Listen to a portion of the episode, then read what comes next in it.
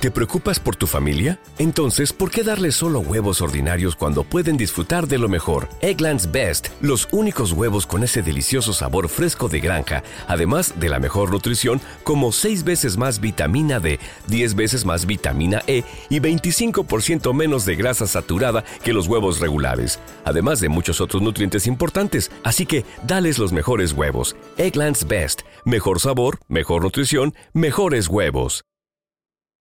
Hay muchas cosas que un padre puede enseñar a su hijo. A montar en bici, a amar la lectura, a entender a los asesinos. Bueno, al menos ese es el caso de Malcolm Bright, un psicólogo forense que lo sabe todo sobre la mente de los asesinos gracias a su padre, un asesino en serie. TNT trae en exclusiva Prodigal Son, la última sensación en series de investigación criminal, producida por Greg Berlanti y protagonizada por Thomas Paine y Michael Sheen. Siempre te querré. Porque somos iguales. El nuevo experto en homicidios de TNT No mencionemos ¿Que tu padre es un asesino? lleva el antídoto contra el crimen en la sangre. es un don. ¿Piensas como él? Imagino el crimen según el asesino.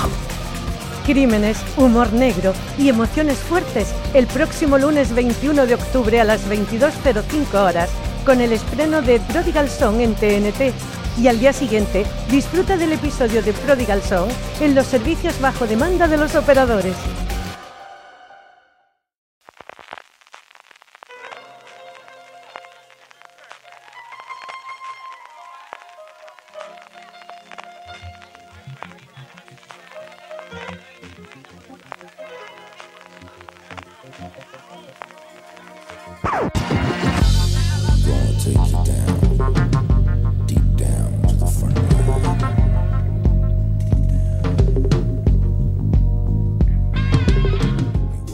Bienvenidos a Gran Angular, el programa de fuera de series donde analizamos cada semana un tema de la industria televisiva en profundidad. Y hoy, aprovechando la excusa del estreno del Camino, la TV Movie spin-off de Breaking Bad, eh, vamos a aprovecharla para hablar de esta maravillosa serie. El mejor drama de la televisión en Estados Unidos de todos los tiempos. Una epopeya sobre el corazón humano digna de Dostoyevsky. No lo digo yo, no lo dice Stephen King. Yo soy CJ Navas y me acompañan Francis Arbal. Francis, ¿cómo estamos?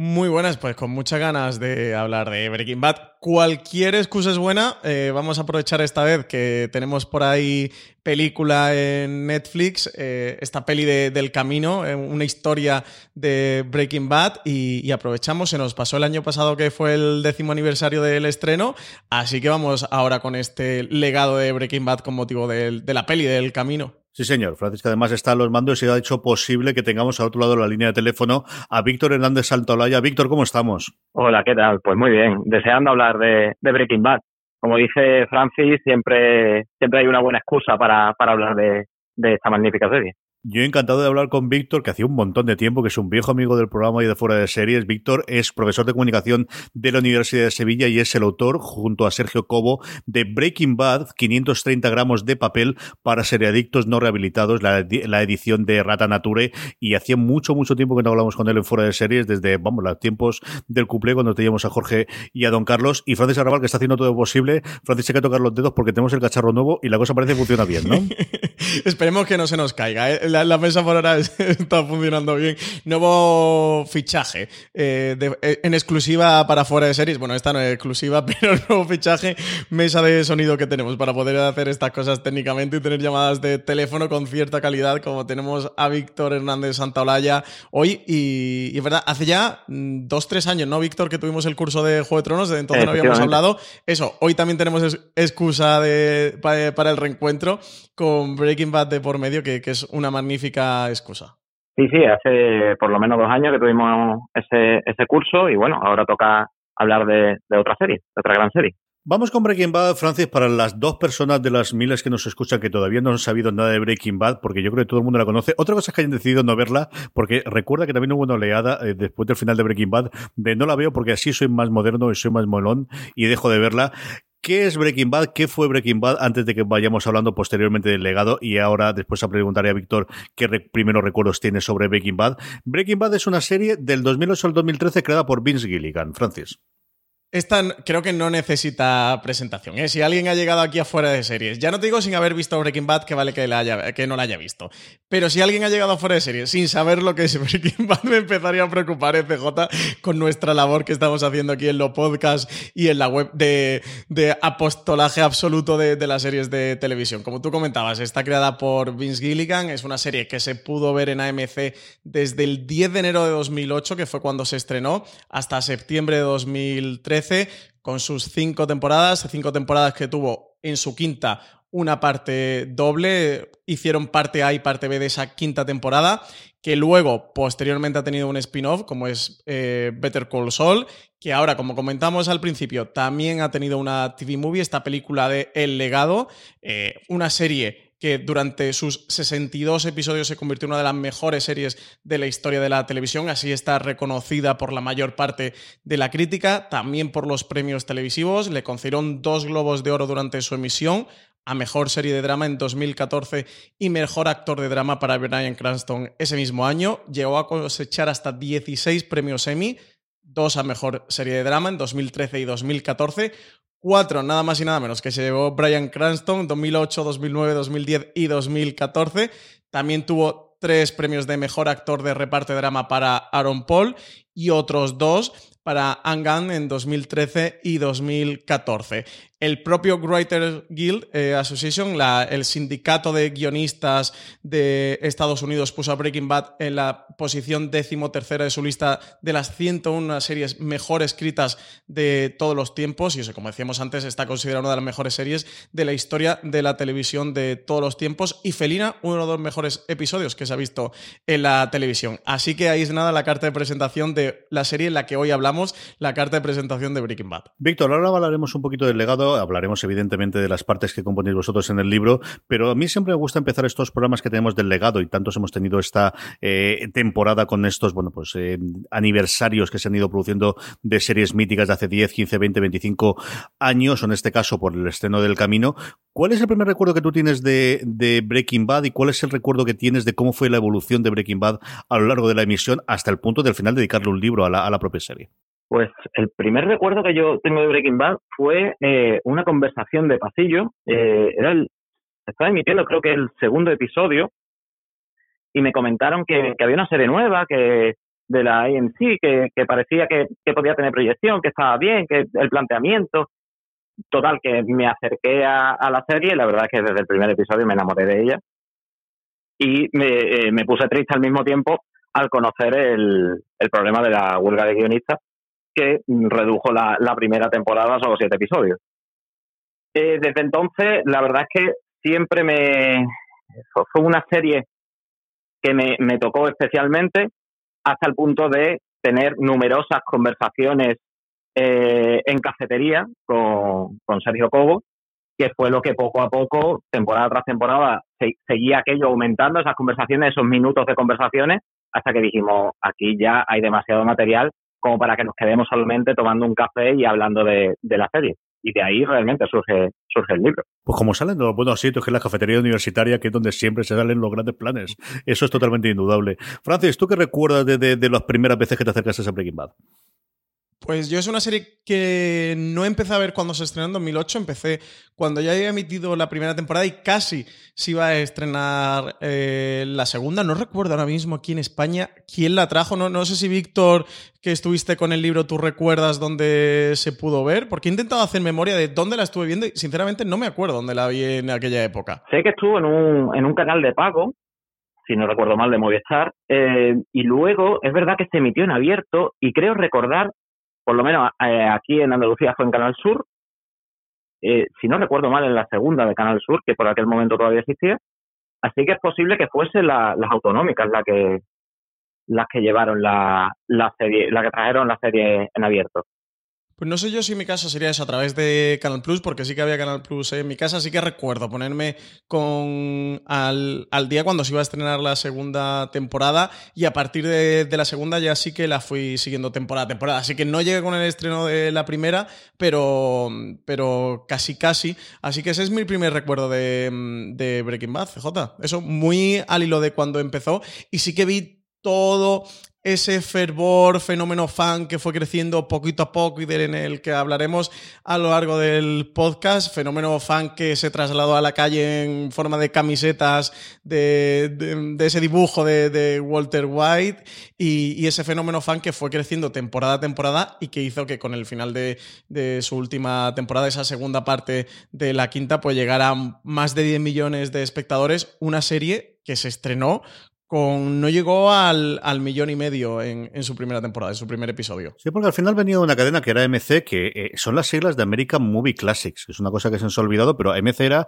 el canal barato de TCM, es decir, las películas que TCM, que el canal de Turner de, películas clásicas no tenía, o porque no le tenía, o porque tenía cosas de mejor calidad, AMC tenía que comprar lo que no quería o era más barato. Hasta que hay un cambio de ritmo de, de la gente directiva y deciden hacer pues una cosa que yo creo es solamente quizás la HBO en sus momentos iniciales de las series, en la época de Los Sopranos, eso en Nueva York, de Ed Wood a Metro Bajo Tierra tuvo similar, y es que AMC arrancó con Mad Men, con Breaking Bad y con The Walking Dead, y a partir de ahí se creó el resto del tiempo. Yo recuerdo especialmente ese 2008 por lo que comentaba Vito previamente de la cuelga de guionistas, porque al final era el año en el que Fuera de Series nace en el 2007, pero cuando empieza a coger cierta regularidad y empezamos a tener el programa semanal, es justo con toda la época de la movida de, de la suspensión por la huelga de guionistas durante un mes y medio, y realmente le afectó, le afectó grandísimamente a una Breaking Bad que cuando yo me acerqué a ella, lo que conocía era el creador. Yo empezaba ya a buscar mucho de quién estaba detrás de la serie. Un Vince Gilligan que había tenido alguna cosita, que había intentado vender alguna serie, pero que sobre todo se le conocía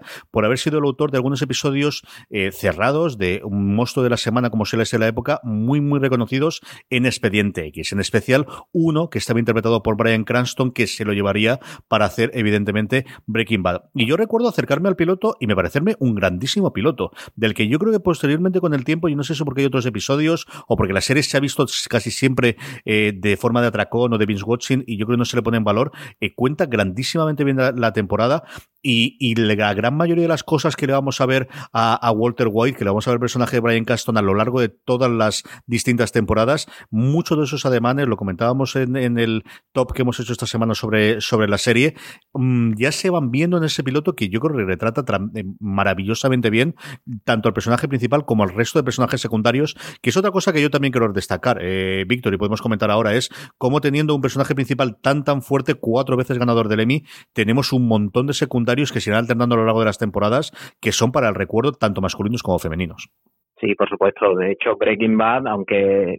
eh, por supuesto Walter White es la figura principal y le debe gran parte de la importancia y el legado de la serie a, a Brian Cranston, eh, no hubiera sido posible, por ejemplo, sin Aaron Paul, con Jesse Pinkman, que curiosamente, menos mal que fue la huelga de guionista, porque si no hubiera muerto en la primera temporada. Y luego tenemos otros personajes, eh, bueno, Saul Goodman, que luego tendrá su, su spin-off, y por supuesto, mmm, Fringe, y la más odiada, yo creo que una de, las, de los personajes más odiados de toda la televisión,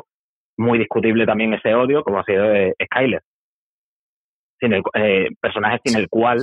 tampoco hubiese sido posible muchas de las tramas de la, de la serie. Hubo bastante hateo a, a Skyler ¿eh? durante todo Breaking Bad. Yo estoy de acuerdo. A mí me, parece un, personaje fascinante dentro de la serie. Que sí que, bueno, llegó a crear grupos por ahí, eh, por internet, por foros y los de Reddit, hasta un estudio de si la serie mejoraba cuando el personaje no aparecía o en aquellos episodios en los que aparecía menos eran mejores episodios, en los que aparecían más eran, eran peores. Eh, a mí la interpretación de, la propia Gunn me parece que, que, sí que sin duda sube el nivel de la serie. Brian Cranston es Brian Cranston. Eh, Breaking Bad en gran medida es lo que pasa por él y, pasa por Walter White. Pero bueno, es un hecho de que tenía grandes, eh, o que era una serie con grandes secundarios, cuando ha podido tener un spin-off como Better Call Saul, que es una serie fantástica, es una serie maravillosa. No llega a ser Breaking Bad también porque es una serie muy diferente a, lo que lo fue Breaking Bad, pero de ahí salió pues con el, con el personaje de Saul Goodman interpretado por Bob Odenkirk.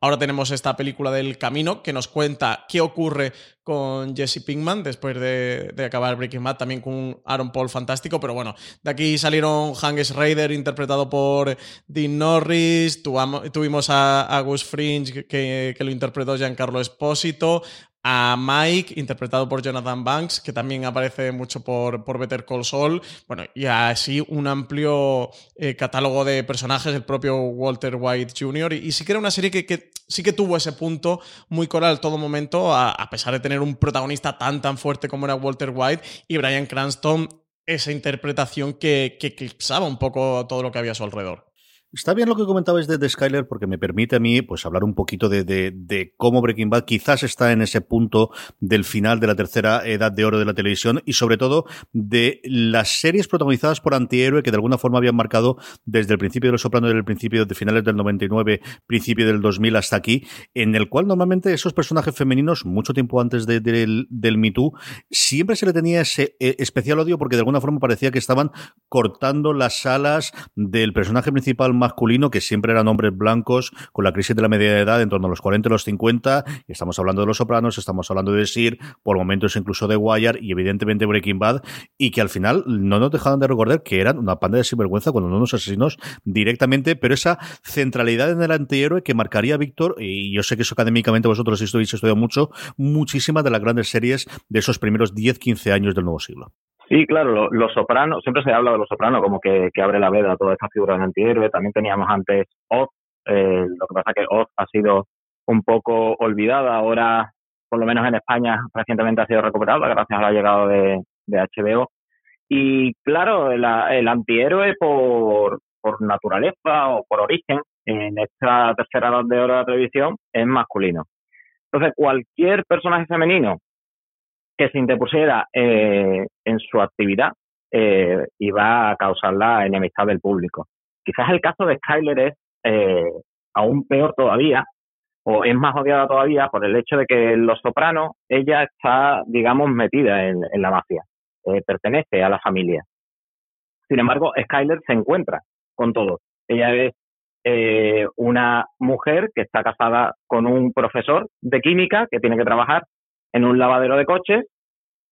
y de pronto se encuentra que está inmiscuida en toda una trama de, tráfico de drogas que, ella no se esperaba. El público, por su parte, responde pensando que ella lo único que intenta es ponerle problemas a, Walter White e intentar que, no pueda cumplir su cometido. Incluso, aunque muchas veces ya no nos, no nos queda claro ni cuál es el cometido de, de Walter White en toda, en toda esta historia. Y sin embargo, creo que, si se piensa un poco, la mayoría del público con quien mejor se podría identificar de la forma más rápida y sencilla es precisamente con Skyler. Si empatizara un poco con, su personaje. El problema es que no interesa tampoco empatizar con, con Skyler. Sí, aquí es muy interesante también el punto de vista, ¿no? Al final de, todo lo que ocurrió en la edad del, antihéroe y en todas estas series protagonizadas por, por, este tipo de personajes, que el punto de vista pasaba exactamente igual en Los Soprano con Tony Soprano. El punto de, vista y, el, al que sigue el espectador es el de ese personaje, ese antihéroe en el que no es un villano absoluto, es un ser humano muy complejo, con una escala de grises muy grande, en el que tiene acciones muy reprochables, pero que llegas a comprender a matizar dentro de toda esa complejidad que, está construyendo la serie y que al final tú vas siguiendo el relato de, su mano desde sus ojos, desde su punto de, vista y lo que ocurre con los personajes de alrededor. Pasaba también con, con Skyler, pero pasaba también con el personaje de, de Hank Schrader, con el cuñado y toda la historia que ocurre alrededor de él. Al de esto de Skyler que estamos hablando, publicó el año pasado, cuando fue el aniversario, precisamente el décimo aniversario del estreno de Breaking Bad, eh, un artículo que se llamaba El fin de la era de la esposa del antihéroe y hablaba sobre todo este tema que nosotros estamos tratando en torno a Skyler y, es un tema muy interesante, muy interesante que ocurre en Breaking Bad y como tú decías, CJ, también que hace este puntito de inflexión, quizás en, en 2017 fue el gran triunfo de series de televisión como The Handmaid's Tale, como Big Little Lies, que inauguraba una nueva televisión y, un nuevo tipo de series, una época en la que ya el antihéroe ha prácticamente desaparecido, en el que ha tenido semilla durante mucho tiempo que alguna cosita va, va quedando por ahí, y si me refiero a Ozark y otras más, eh, pero sí en el que la televisión ha cambiado mucho y supuso casi eso, el fin de, una era y empezar a inaugurar otra época diferente dentro de la historia de la televisión. Y el fin de una era que nos mostraba, y yo creo que eso sí que es uno de los grandes eh, hallazgos y uno de los grandes descubrimientos que tiene la serie, con un planteamiento que Gilligan hace al principio de convertir, él decía Mr. Chips en Scarface, Mr. Chips que al final es un personaje bonachón, que sobre todo es conocido en Estados Unidos, o Scarface que sí que conocemos absolutamente todo, y es algo, como decía antes Víctor, que se ve desde el primer episodio y que ese arco argumental, que quizás los sopranos no lo tenemos tan claro porque el Tony que nos presenta la primera temporada no dista tanto de la última temporada, ¿no? Crisis eh, psicológica arriba o abajo, pero aquí sí que esa transformación o no, ¿no? Que al final de realmente siempre ha sido así, la vamos a ver a lo largo de estas cinco, para mí seis temporadas, porque esto de la quinta temporada es esta trampa de vamos a hacerla en dos para que no haya que renunciar los contratos, pero realmente son dos temporadas últimas. Ese eh, eh, arco argumental a, lo largo de toda la serie, no solo temporada a temporada, también marca un antes y un después en las series de vamos a hacer el planteamiento global de, toda la serie, vamos a ver claramente las semillas que plantamos en el primer episodio que tengan eh, consecuencias hasta el antepenúltimo episodio, por no decir el último. Sí, realmente el, lo que hace Walter White, lo que hace Heisenberg, es un auténtico descenso a los infiernos. Lo que pasa es que ese descenso a los infiernos posiblemente él ya venía en su ADN, ¿no? Por decirlo de alguna forma. Eh, Walter White, recordemos, es un profesor de química que ha tenido un éxito bestial en el pasado, lo tuvo que dejar todo y ahora, siendo profesor de física, de perdón, de química, eh, no se puede mantener o no puede mantener a su familia tiene que tener un segundo trabajo. En el momento que él se da cuenta de que es bueno en un, eh, en un trabajo que está fuera de la ley y que le está aportando dinero, él entiende que le debe, y sobre todo por le, cuando le diagnostican el cáncer, él entiende que le debe algo a su familia. Ese es el inicio y ese es una, eh, el punto de partida que hace que el espectador empatice con, con Walter White, porque entiende que tiene un objetivo que en cierto sentido es bondadoso, es cuidar de su familia. El problema es cuando el cáncer se olvida, cuando el objetivo ese de cuidar de su familia ya no es excusa real y nos damos cuenta que Walter White realmente lo que quería era ese poder que ansiaba desde el pasado y que perdió y ahora quiere volver a, a recuperar. Sí, esa mítica frase de lo hice por mí, me gustaba y se me daba muy bien, que es tan definitoria de, de, del personaje, del propio personaje y de todo lo que ocurre en eh, Breaking Bad. Y al final, ese, ese tipo de contexto que te dan sobre, este, sobre estos personajes en la época del antihéroe, lo que hablábamos antes de cómo vas eh, rellenando con, con, una paleta de grises toda la historia y cuando nos cuentan la, historia de, de, su pasado como químico, de cómo eh, rozó el éxito, de cómo su compañero eh, en la actualidad es multimillonario y él entre comillas, es un pobre desgraciado que malvive, que encima está con, con un cáncer terminal y que va a morir pronto, es cuando empiezas a comprender al personaje, y esto lo digo como muy matizable porque es todo muy, muy difícil, muy ambiguo, eh, si es que se puede comprender, pero desde luego sí que comprendes en la motivación del personaje, estés o no de acuerdo moralmente con, con, todo lo que hace, y yo creo que es el punto de verdad de gran éxito de, Breaking Bad, aparte de construir como Vince Gilligan, eh, sabe hacer un, personaje que realmente eh, se le puede catalogar o se le puede llamar, entre comillas, que, que, mola y que te gusta llevar en una camiseta y que te gusta tener un póster en tu cuarto y te gusta tener objetos de, de, él y a partir de ahí dar ese fenómeno, ese salto a, a, la cultura popular. Veníamos de Perdidos, que se estrenaba hace unos años antes, y yo creo que Breaking Bad es la serie quizás eh, que viene después en la que tú ves que en la calle hay cierto fenómeno de masas. En un momento en el que las series además no despertaban esta seriefilia que hoy día estamos viviendo, que, que se veían muchísimas series, que se consumían muchas series que Breaking Bad se consumió mucho, pero en el que tú ibas por la calle eh, y veías a uno con una camiseta de, Breaking Bad y sé que sentías ese punto de, conexión ¿no? emocional con una persona que desconocías, de decir, oye, ve la misma serie que yo, eso, en un momento en el que mm, no existían pues, fenómenos como La Casa de Papel o como Stranger Things o incluso como Juego de Tronos, que llegó un par de años o tres años después. Yo creo que en eso, y podemos comentar esta parte eh, precisamente del de, de, formato de la emisión, ¿no? y hablamos antes de cómo tuvo una primera temporada complicada por el tema de los seis episodios, de cómo llegó a España, pero aquí yo creo que lo, que ocurrió es, fue una eh, eh, serie perfecta para el momento del nacimiento de las plataformas y de la difusión por streaming. Es cierto que su audiencia en Estados Unidos fue funcionando poco a poco, pero el gran salto Víctor lo da con lo que se ha venido a llamar, y yo siempre lo comento así, el efecto Netflix, es primero en Estados Unidos, luego en el resto del mundo, el ser una serie que el boca oreja funcionó extraordinariamente bien, yo creo a partir sobre todo de la tercera y cuarta temporada, sobre todo a partir la tercera, con el personaje de Gus Fring y ese, bueno, pues eh, dueto que se iba marcando y esa guerra sin cuartel que se iba elaborando poco a poco entre Walter White y Gus Fringe,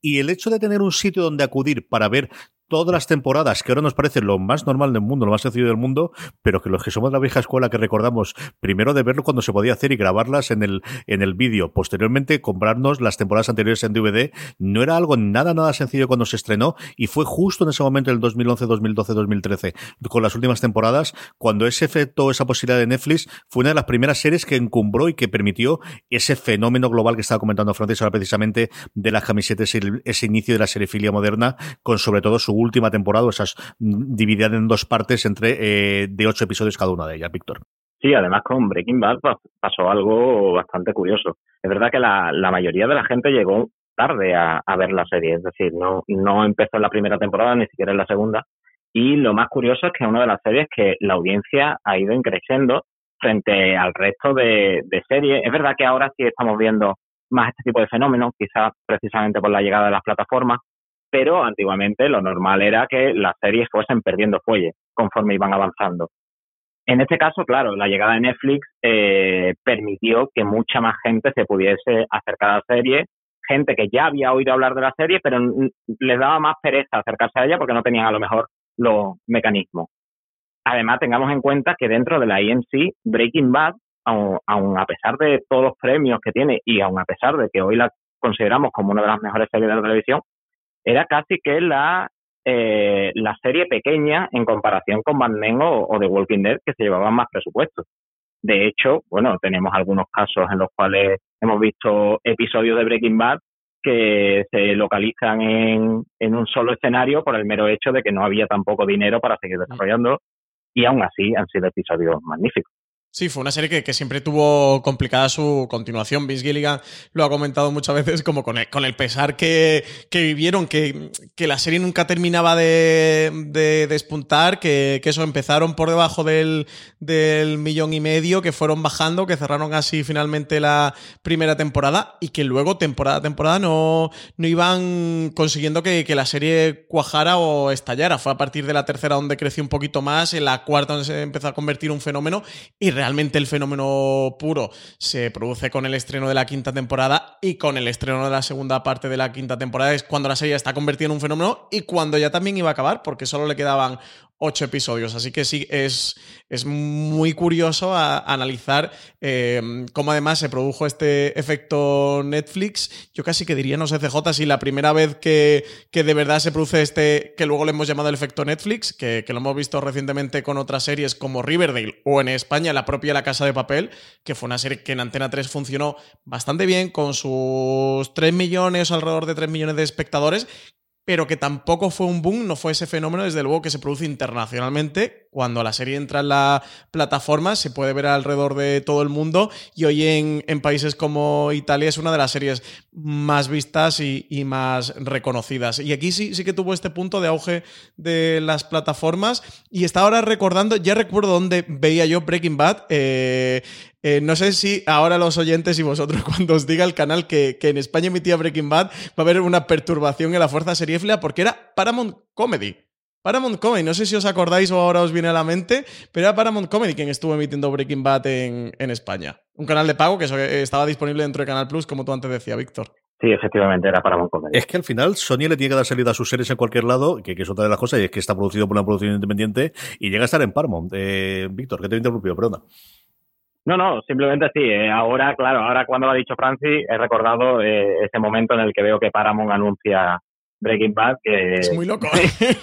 no salía de mi asombro tampoco. En fin, cosas que tiene. La otra también, en cuanto a la difusión, y vamos a hablar ahora del estilo visual, que yo creo que es uno de los grandes legados que deja eh, Breaking Bad, es, y lo comentabas tú ahora, Francis, con el caso de la casa de papel, siempre estamos hablando de la gran eh, pelea entre series si se emiten por las semanas, si se emiten de golpe, esa situación intermedia que tiene Julio y que parece que va a adaptar ahora también Apple TV Plus de damos unos cuantos episodios inicialmente, dos, tres, como ocurrió con el cuento de la criada en su momento, y luego un episodio de la semana. Y otro formato que se eh, estrenó de alguna forma, desde luego, aunque hubiese pruebas iniciales, la que siempre recordamos que hizo por primera vez, eh, separar una temporada en dos partes y que luego ha tenido The Walking Dead y que ha tenido más series y que yo creo que es un modelo que las plataformas también lo hacen, es otra de las cosas que hizo especialmente con esa, segunda con esa última temporada y que lo funcionó extraordinariamente bien a Breaking Bad en su momento, Víctor, separar esos 16 últimos episodios en 8 y 8. Sí, bueno, es una estrategia que, que han seguido, como dices, muchas series después y claro, eh, el hecho de, partir la última temporada en dos también crea unas expectativas mayores, hace también, les vino muy bien por el hecho de que hizo crecer aún más la audiencia. Yo creo que también ahí fueron muy, muy inteligentes porque sabía que, que les estaba funcionando muy bien temporada tras temporada y que simplemente lo que iba a conseguir eso es aumentar todavía más y, sobre todo eso, ¿no? El, alargar el final, alargar la espera es al fin y al cabo alargar la vida de, de la serie.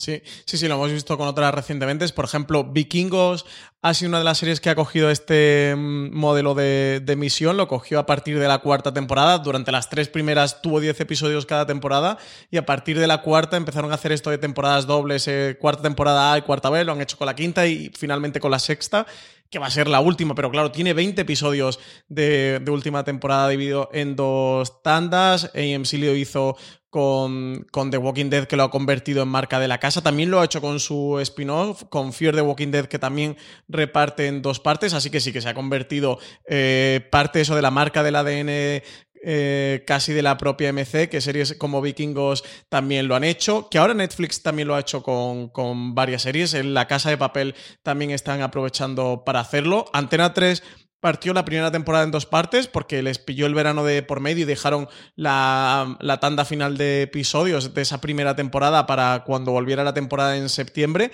Y dentro de Netflix lo han aprovechado para estrenarlo como una parte 3 y una parte 4 que, veremos el, el, próximo año. Y aquí a Breaking Bad le vino de lujo, eh, tuvieron todo el acierto del mundo en hacer esta estrategia, Pensaros que, la primera parte de la quinta temporada terminaba en septiembre de 2012 porque se emitió durante ese verano y que hasta el verano siguiente tuvieron que esperar los fans eh, la resolución de lo que realmente era una temporada de 16 episodios y el arco era completo, sí que tenías este cierre en el octavo episodio y luego cierto arranque en el noveno que era Blood Money, pero donde realmente, bueno, pues como hace un poco The Walking Dead cada temporada, en el que, bueno, pues sí que tiene cierto cierre del, del, arco cuando finaliza la primera tanda y cierto del eh, arranque del, del, nuevo arco cuando inaugura la segunda parte, pero donde realmente es una, una única temporada y donde tienes es el gran arco argumental y, y todo lo que va ocurriendo, esa trama un poco río que tienes durante toda esa temporada. Así que sí, Breaking Bad también fue pionera en este este modo de emisión y sí, le vino de lujo, ¿eh? porque fue cuando entró en Netflix, cuando se convirtió en un puro fenómeno y donde explotó a, reventar la serie. Y eso se llegó a convertir en una serie mainstream, que muchas veces para series de la Quality TV, estas series de muchísima calidad como mm, pueden ser Los Soprano y no os digo The Wire, le cuesta romper este punto de ser también mainstream, de ser masivas, y es que Breaking Bad tuvo las dos cosas. The Wire eh, sí que se ha consolidado como una gran serie crítica, que tiene el respeto de la crítica, nunca ha llegado a romper eh, la barrera de ser una serie mainstream, de una serie en el que la gente de a pie de calle la haya visto o la comento, la pueda comentar, a pesar de las buenas críticas y de que la prensa especializada siempre la haya defendido. Y Breaking Bad sí consiguió esto. Durante casi toda su emisión no pudo tener el, e, e, e, ese punto mainstream, ese punto de tener a la gente o al gran público a su favor, pero finalmente para ese último episodio sí que lo tuvo. Así que es bonito lo que ocurrió con ella. Y nos sigue pasando en plena era de las plataformas. Antes lo comentábamos y para mí un caso entre comillas, es muy entre comillas eh, similar o con cierta analogía puede ser con eh, el de Succession, que durante la primera temporada sí que tuvo el favor crítico, pero no es una serie que rompió a nivel popular. durante mm, la segunda y en plena emisión de la segunda, pues ya ha recibido su, primer Emmy. Es una serie que ya se ha empezado a ver, que la crítica se está volcando más en ella y de la que cada vez empieza a haber más un run run y en el que sí que ves esa escalada de una serie que está disponible en, en HBO Estados Unidos, que aquí en España se puede ver a través de HBO España, que la tienes completa bajo demanda cuando termina de emitirse, donde la gente que ahora que la segunda temporada acaba de terminar este, la madrugada este pasado domingo, pues ha podido ver la primera temporada. Yo, por ejemplo, lo he hecho para ponerme al día con la segunda y ves eso, cómo, cómo va escalando, cómo llega poquito a poco en una era en la que tenemos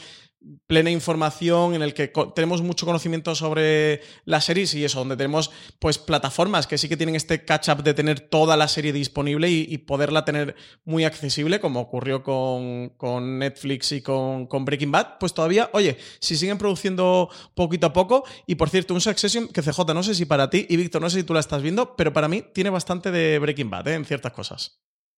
Yo creo por la, escalada que tiene y por el tipo de serie y por, por los momentos y también por el estilo visual. Yo creo que eso también tiene alguna cosa. Sí que está ocurriendo algo similar. Como también lo ha ocurrido con Fleabag, quizás no rompiendo tanto en el, en el mainstream, pero ese nivel de crítica. Y lo que pasa es que ahí no tiene continuidad con una tercera temporada, pero yo creo que podría haber ocurrido también si llegase una nueva temporada de Fleabag. Yo creo que esa sí que rompería después de los semi y absolutamente todo lo demás. Breaking Bad es una serie que nos da para grandes momentos. Muchos de ellos los comentamos en el top que tendréis disponible mañana en el eh, canal de Fuera de Series grandes frases que incluso llenan camisetas, como comentaba Francis y Víctor al principio del programa, y luego con un estilo visual yo creo que tremendamente marcado. Gilligan la describía como un western contemporáneo y hay un grandísimo personaje que siempre está pendiente en la serie, como se suele decir, que es esos desiertos de Albuquerque, Nuevo México, de un sitio que al final Estados Unidos es muy grande, pero estamos acostumbrados a que las series o se centran en Nueva York, que no la no en Nueva York, sino Vancouver, o en Los Ángeles, que no en Los Ángeles, sino que es también eh, Canadá, pero que al final es Albuquerque y Nuevo México al que se destinó toda la, de la distribución, en el que se ha creado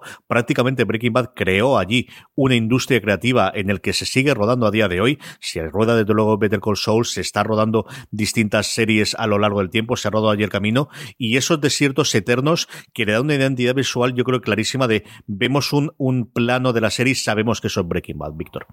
Sí, además la, localización, ya no solo por ese, por el tema de la frontera, sino el hecho simplemente de que Gilligan lo, decía muy bien, ¿no? Con, con, el tema del western. Al fin y al cabo, eh, Breaking Bad habla mucho de, de hombres solitarios, eh, hombres que están solos ante el peligro. Aunque Walter White constantemente tiene el apoyo de, de Jesse, eh, también están constantemente peleados los dos y de hecho los arcos argumentales de, de ambos van en consonancia y se van cruzando es un hombre ante el peligro, es un hombre que, que tiene que luchar contra los elementos, contra su vida, que tiene que separarse de la sociedad. El, el mismo discurso que hemos estado viendo en los westerns eh, durante años y años. En ese sentido, el, el hecho de que, que, se haya escogido el desierto como localización no es casual. Y luego también lo, lo que bien apuntaba de que es muy reconocible el, el tema de los planos, es decir, el color que se utiliza o los colores que se utilizan, que además el tema del color en Breaking Bad es importantísimo, o simplemente lo, lo objetivo, esa, esa cámara con ojo de pez o esas cámaras que se colocan en absolutamente todos los objetos. Eh, se me viene a la mente el, el momento lavadora con la, con la cámara. Eh, mm. Creo que son señas de identidad de, de, Breaking Bad, igual que pueden ser sus personajes, igual que pueden ser eh, la metanfetamina azul. Sí, sí, sí. Es el, estilo visual, sin duda, forma parte de, esa, de, ese universo propio que, consiguió construir Vince Gilligan como showrunner de Breaking Bad, parte de, esa mitología. Una serie en la que normalmente hablamos mucho de Vince Gilligan y él como creador y como showrunner capitaliza gran parte de, los titulares o de los comentarios que siempre hay alrededor de la serie, pero que tuvo a grandes directores, que el propio Vince Gilligan estuvo al frente de, la dirección de cinco de los episodios de la serie, pero que tiene a una de las grandes directoras en televisión como es Michelle McLaren. Eh, Michelle McLaren que ha estado dirigiendo Juego de Tronos, mm, The Walking Dead, Expediente X, también está ahora eh, con, bueno, con David Simon estuvo en, en The Deuce, o sea que, eso forma parte de, las grandes directoras de la tele, que también ha estado como director Adam Bernstein, que, ha sido director de Breaking Bad, pero también de Fargo, de ahora recientemente Fossey Verdon o, o Billions, que también estuvo en Divorce, estuvo en Ley Orden, otro de los que también ha tenido mucho currículum televisivo Y otro que ha tenido mucho bagaje en cine que, que, ha sido Ryan Johnson, que director de Looper o la más famosa para él, el octavo episodio de Star Wars. También llegó a dirigir tres de los episodios de Breaking Bad y hasta Brian Cranston se puso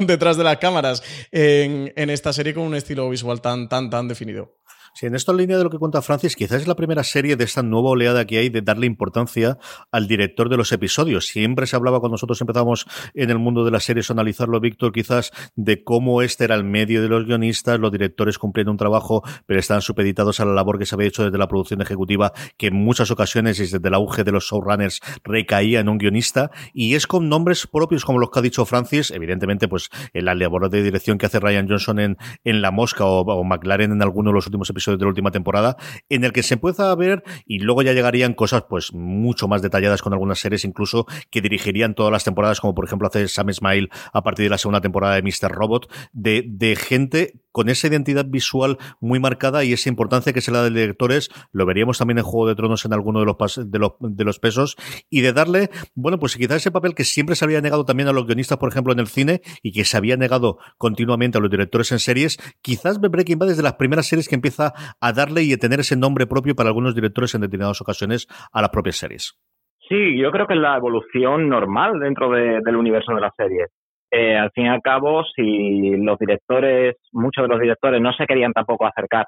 al fenómeno de las series porque creían que la televisión era un medio menor con respecto al cine, en el momento que las series crecen en calidad y el público y la crítica eh, aplauden esa, esa calidad, también los directores poco a poco se van acercando. Pero claro, los directores que tienen que firmar con nombre propio, es decir, tienen que tener unas marcas de autoría propias. Incluso así, eh, creo que Breaking Bad, y Gilligan lo ha dicho en muchas ocasiones, eh, él decía que, que, sí, que Breaking Bad era, que él había creado Breaking Bad, pero que no hubiese sido posible sin precisamente estos directores y sin, por supuesto, el equipo de guionistas que sacó de muchos problemas a la serie cuando se venían actores que se tenían que ir o teníamos, como habíamos dicho antes, había problemas de presupuesto. Hablemos de, del universo de, de, de, de, Breaking Bad, porque al final lo que iba a quedarse en una serie a día de hoy es va camino de ser un verdadero universo, dejando aparte Metástasis del 2014, que fue la adaptación colombiana de la serie, que si queréis la comentamos, yo no llegué a ver nada, absolutamente nada.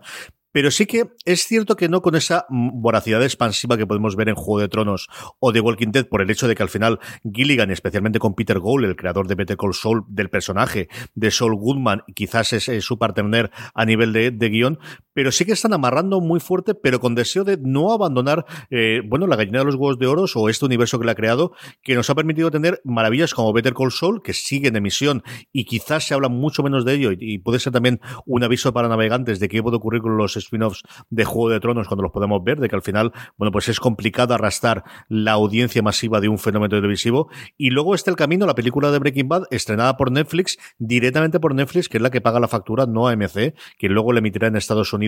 eh, la película, pero que permite aventurar el que este tipo de películas con personajes de la serie madre que puedan o no estar en Better Call Saul, que se puedan hacer, mm, bueno, que, que al final tiene pinta esto de que mientras Vince Gilligan y sus compadres quieran seguir rodando allí en Alburquerque, parece que han encontrado una beta, Víctor, para poco a poco ir haciendo cada vez más cosas al fin y al cabo, Breaking Bad es, es, todo, como habéis dicho, es todo un universo. O sea, no ha pasado ya de ser una, una serie de televisión y se ha convertido en un auténtico fenómeno. Eso permite que la gente quiera más y solicite más. Y quizá Better Call Saul no ha arrastrado efectivamente esa audiencia eh, mayoritaria que tenía Breaking Bad, quizás también porque llegó demasiado pronto, en el sentido de que habíamos terminado Breaking Bad y ya prácticamente poco después teníamos Better Call Saul, eh, quizás porque Better Call Saul no es Breaking Bad eh, y tampoco tiene por qué serlo. Y ahora tenemos esta TV movie y posiblemente siga de, desarrollándose ese universo. Sí, yo estoy de acuerdo en que en que tendremos Breaking Bad para para rato. No sabemos muy bien cómo se desarrollará, no sabemos muy bien qué personajes eh, se, utilizarán para seguir expandiendo esta narrativa, pero es muy posible que sí, que se siga desarrollando el fenómeno. Yo suelo defender bastante Better Call Saul, porque es una serie que me gusta mucho, de verdad. Eh, no tiene, entre comillas, nada que ver con Breaking Bad. Es una serie que pertenece a ese universo que Breaking Bad consiguió, como muchas series saben hacer, tipo pues The Walking Dead, Juego de Tronos, de construir esa mitología. Ahora con Vikingos también parece que lo van a intentar, también cuando acabe la serie, sacar su propio spin-off, de tú tener un universo tan rico y tan vasto donde quepan otro tipo de historias que se ambienten eh, justo ahí. Eso, Breaking Bad consiguió dar el salto con Better Call Saul. Metástasis, me voy a mm, perdonar que la obvie, eh, porque no he visto nada, pero muy bien, tampoco me pintó nunca. Eh, y yo Better Call la suelo, la suelo defender mucho. Quizás lo que dice Víctor. Creo que el, entre el final de Breaking Bad y Winter Call Saul eh, pudo mediar un año y medio. Quizás eh, no fue mucho más. Una serie que ya lleva cuatro temporadas, que estrenará su quinta en 2020 que comentaba Peter Gold, eh, co-creador de la serie junto a Vince Gilligan, que el plan que llevaban era de hacer seis temporadas, que, ellos esperaban, bueno, pues que durara pues unos 60 episodios, igual que duró la serie madre de la que salía Better Call Saul. Y de verdad a mí me parece una serie muy defendible, que si estás esperando continuar con Breaking Bad, pues Better Call Saul no será tu serie. Quizás esto sea lo que más daño le, hiciera en su momento a Better Call Saul, a su estreno, y luego los seguidores de la serie por eso, porque si vas buscando un Breaking Bad, guarda muchas similitudes con Breaking Bad, más allá de, ese universo, o más allá del, protagonista, de, Saul Goodman, o de Jimmy McGill, que es realmente el personaje que, nos cuentan sí que sigue ese proceso de ruptura, ese proceso de composición que veíamos de Walter White a Heisenberg, aquí lo vemos de Jimmy McGill a, Saul Goodman, pero son series muy diferentes en otros muchos aspectos. Para mí tiene un episodio maravilloso como es Chicaneri, pero el episodio es auténticamente eh, sensacional. Y yo eso, yo mm, cada vez que tengo la oportunidad la, suelo defender. Eh, y es una serie que sí que voy siguiendo episodio a episodio, que, que disfruto mucho, pero eso. No es, no es Breaking Bad. Al final también es un punto de medida para juzgar eh, ciertamente injusto. Pasa muchas veces con, pues, como pasó con The Good Wife o con The Good Fight. A veces son mejores, a veces son peores. En cualquier caso, muchas veces los creadores deciden hacer una serie diferente. No deja de ser un spin-off en el que guarda cierto punto de, la serie madre, pero en el que pues si el, creador decide navegar por un río diferente y fue, lo que, fue por lo que optaron tanto Vince Gilligan como Peter Gold, pues aparte de que estén en su derecho, eso, no, podemos eh, medir la serie con la misma vara. En cualquier caso, Breaking Bad es una de las mejores series de la historia de la televisión. A mí Better Call Saul me parece una de las mejores series que hay ahora mismo en emisión, pero no creo que, que esté, no creo que esté ahí. En cuanto al camino, y sin meternos en spoiler, que acaba de estrenarse,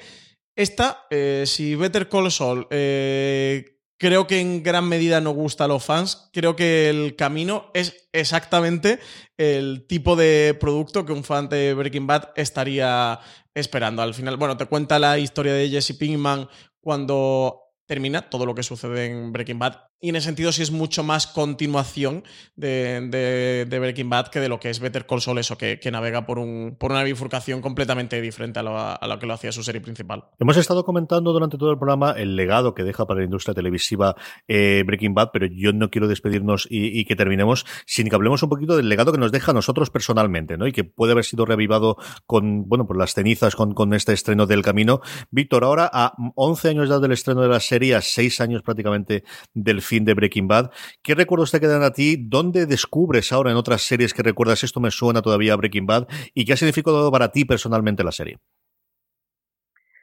Yo creo que me, quedo con, la evolución de, los personajes y, con todos los personajes. Es verdad que eh, Saul Goodman en la, en la serie Breaking Bad no, no tiene una gran evolución, ya no están contando la evolución por otro lado, pero tanto Walter White como Jesse Pinkman o Skyler eh, tienen una evolución tremenda a lo largo de la serie. Por supuesto, especialmente me quedo con, la pareja protagonista, con, Jesse Pinkman y, Walter White, cómo, cómo evolucionan y cómo involucionan en muchas ocasiones. Para mí creo que, eso es eh, fundamental y creo que, es uno de los grandes legados de la serie y, que muchas otras eh, narraciones han, han tomado de ahí. Por supuesto, no, no nos contaba eh, nada nuevo, es decir, lo teníamos en, relatos previos, Pero sí es verdad que, Breaking Bad consiguió hacernos ver cómo un hombre corriente eh, descendía a los infiernos y se convertía en un auténtico llano, porque es verdad que, salvo esos momentos de redención que tiene, eh, Walter White es un antihéroe, pero llega a convertirse en el auténtico villano de la historia, siendo él mismo su principal enemigo. Creo que eso es algo que, que consiguió la serie y que vamos a seguir hablando de ella durante mucho tiempo. El personaje Jesse Pinkman, es verdad que, claro, enfrentándose a Walter White eh, era eh, mucho más difícil que, que resaltara, aunque por supuesto eh, tuvo su protagonismo. Y creo precisamente que el camino lo que hace es eh, salvar esa deuda, esa deuda con, con Aaron Paul de, ojo, que el personaje también tiene una evolución y no hemos contado su final. Eh, creo que ahí sí es verdad que los, eh, los fans de, de la serie tenían muy claro que, vale, a, a Walter White ya, ya hemos cerrado su, su arco, ya sabemos cómo, cómo termina, ya sabemos cuál eh, es su trayectoria, pero nos queda eh, Jesse Pinkman y, y precisamente creo que, que el camino intenta eso. Eh, si lo consigue o no, es decir, si satisface a los fans, bueno, eh, como se estrenó el eh, hace apenas dos días, bueno, tendremos que, que esperar un poco a ver qué, qué ocurre, pero creo que sí, creo que va a gustar por el mero hecho de la cantidad de guiños que hay a, a la serie original. Francis, ¿qué recuerdo te queda a ti ahora a, a, seis años vista de lo que fue Breaking Bad? Pues yo quizás con lo que me quedo para mí personalmente, pero creo que sigue a tener gran peso dentro de, de la televisión y que podemos seguir viendo, rastreando lo que, lo que han dejado o esa semilla que plantó Breaking Bad y todo el equipo con Vince Gilligan a la cabeza y que podemos ver ciertos ecos en otras series de televisión. Nosotros que al final vemos todo lo que se estrena o prácticamente todo lo que se estrena, que sí que puedes detectar eh, ciertas cosas en, en, cada uno y personalmente lo que más valoro, sin duda, eh, la primera sería la complejidad de esos personajes que hemos repasado durante este podcast de Gran Angular esa gran paleta de, de, grises llena de matices donde eh, los personajes al final haciendo cosas que fueran tremendamente cuestionables moralmente o directamente delitos federales o contra los derechos humanos, eh, siempre eh, tenían su contexto, siempre sabías por qué estaban ahí, siempre sabías qué les motivaba y siempre tenían cierta explicación, pudiendo ser más dudosa o no, pero sí que consiguió construir un, un relato, una, una gran epopeya en la que los personajes fueran lo central y donde los personajes, sobre todo, contuvieran mucha humanidad. Y cuando digo mucha humanidad es tanto para lo bueno como para lo malo. A mí me ha pasado, y lo sabes tú, CJ, porque lo hemos comentado en streaming mientras eh, se emitía con Fossi uh -huh. Verdon, que es una serie, eh, una serie FX que creo que tiene mucha humanidad. Y eso eh, conlleva lo bueno y conlleva lo malo, porque los seres humanos arrastramos cosas buenas y arrastramos cosas malas. Y para mí, Breaking Bad, por encima de todo, es esa serie. Se hablaba mucho de, Breaking Bad, o siempre se habló mucho en torno a Breaking Bad, como pasó con Los Soprano de, Shakespeare y de todo el retrato shakespeariano, y es que al final eso es un gran retrato de, la naturaleza humana. Para mí, por encima de todo en Breaking Bad, eh, queda eso. Por, por, eso también la uno con Succession, y te comentaba antes, os comentaba antes, os decía antes, el tema de Succession, donde también tenemos una gran cantidad, una panoplia de personajes muy complejos. Aquí yo no sabría si decir, eh, quizás sean un poco menos delictivos que los de Breaking Bad, pero sean bastante peores, malas personas que los de Breaking Bad, que, que, no es poco decir, pero es que son muy malas personas en eh, Succession. Eh, y me quedaría también con el apartado de, de, de, la dirección que hablábamos antes, CJ, de, de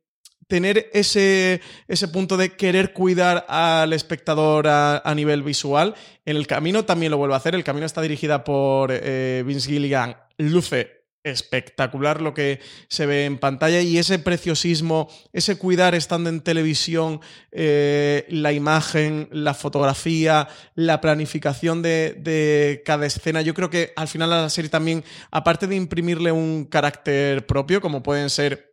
esos ojos de pez, esos contrapicados, esas cámaras dentro de, una lavadora o dentro de un, de un maletero, dentro de, un objeto, más allá de eso que, que, se inocula directamente en la mitología de la propia serie, que es totalmente reconocible, creo que para el espectador sí consiguieron eh, crear ese gusto por, por eh, el aspecto visual dentro de, una serie de, televisión. Y bueno, pues sus, grandes actores, por supuesto, y también dotar a la serie de esa mitología propia. Al final es algo que hemos visto que es muy importante dentro de las series de, televisión, lo es dentro de las sagas o las franquicias cinematográficas y para construir ese fenómeno fandom, si lo persigues, La Casa de Papel lo tiene que ser uno de los últimos grandes fenómenos y ya salió en este gran angular, Juego de Tronos sin duda lo tiene y al final todas estas series que se convierten con un fenómeno fandom alrededor, como puede ser también Stranger Things, al final tienen ese componente eh, de universo propio, mitológico. Breaking Bad lo tenía la meta azul, lo tenía Heisenberg, lo tenía ese retrato de esas camisetas, lo tenía eh, Saul Goodman y lo tenían tantos y tantos elementos como los pollos hermanos, eh, como los bidones de, gasolina y podría seguir enumerando y seguro que nos ponemos aquí a hacer un 1, 2, 3 de,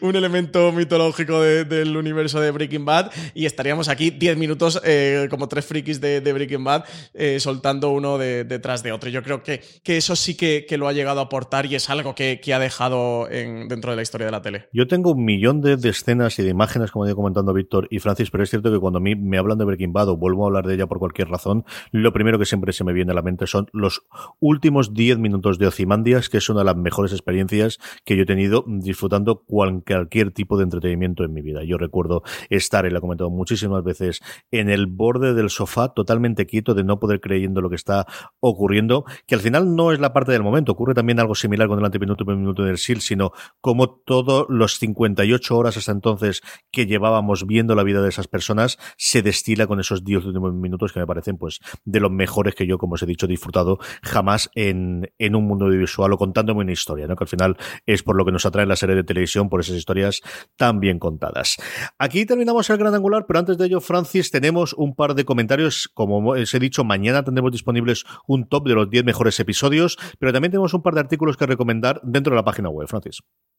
Sí, más allá de, ese podcast que mañana, si no estáis escuchando el día de emisión, hoy martes, que mañana miércoles podréis tener top de los mejores episodios de Breaking Bad. En la web sí que os queríamos recomendar tanto la crítica como el artículo que ha hecho Antonio Rivera sobre El Camino, esta película de Breaking Bad, esta primera película de Breaking Bad, esperemos que, vengan más. Pero también recomendaros eh, un artículo de Valentina Morillo, el que justo citaba antes, a mediados del programa, estos 10 años del estreno de Breaking Bad, el fin de la era de la esposa del antihéroe, y una columna que, que hizo Alberto Rey este año planteándose esto que también hemos sacado en este podcast de si Saul Goodman fuese mejor que Walter White, refiriéndose si realmente Better Call Saul fuera mejor que Breaking Bad. Él lanzaba la, pregunta y reflexionaba sobre ello. No os preocupéis que en las notas del programa, ahora cuando estéis escuchando este podcast, si bajáis hacia abajo a la parte de notas, si estáis en el móvil deslizando la carátula hacia abajo, si estáis en el móvil o estáis en la web de Fuera de Series, en el apartado de notas podéis encontrar el enlace a estos dos contenidos que os recomiendo. Eso contenidos recomendamos, como también os recomendamos Breaking Bad 530 gramos de papel para ser adictos no rehabilitados de Rata Nature, el libro de Víctor Hernández Santolaya junto a Sergio Cobo Durán, un Víctor que nos acompaña en este programa, que me ha hecho mucha ilusión, Víctor, y que no sea la última vez. Esto tengo que repetirlo. ¿eh? No, por favor, cuantas veces, cuantas más veces mejor. Eh, muchas gracias por invitarme y, siempre que vayáis a hablar de, Breaking Bad o de cualquier otra serie que estamos encantados siempre de, conversar sobre ella, eh, aquí me tenéis. Un abrazo muy fuerte, Víctor, como un abrazo también a Francis Arral. Francis, hasta el próximo programa. Pues hasta el próximo programa y un abrazo enorme, Víctor. Habrá que hacer o quedada o por Sevilla, o por Alicante, o por Málaga, o por Madrid, pero hay que hacer quedada, ¿eh? De Fora Series con toda, con toda la gente de, allí de Sevilla, que, sois muchos y, muy guays todos. Eso ha hecho. Cuando queráis hacemos, hacemos esa quedada. A todos vosotros, querido audiencia, que espero que hayáis disfrutado del programa, que tenemos más contenido, como os he dicho antes, sobre Breaking Bad esta semana, que se ha estrenado el camino. Gracias por escucharnos y recordad, tened muchísimo cuidado ahí fuera.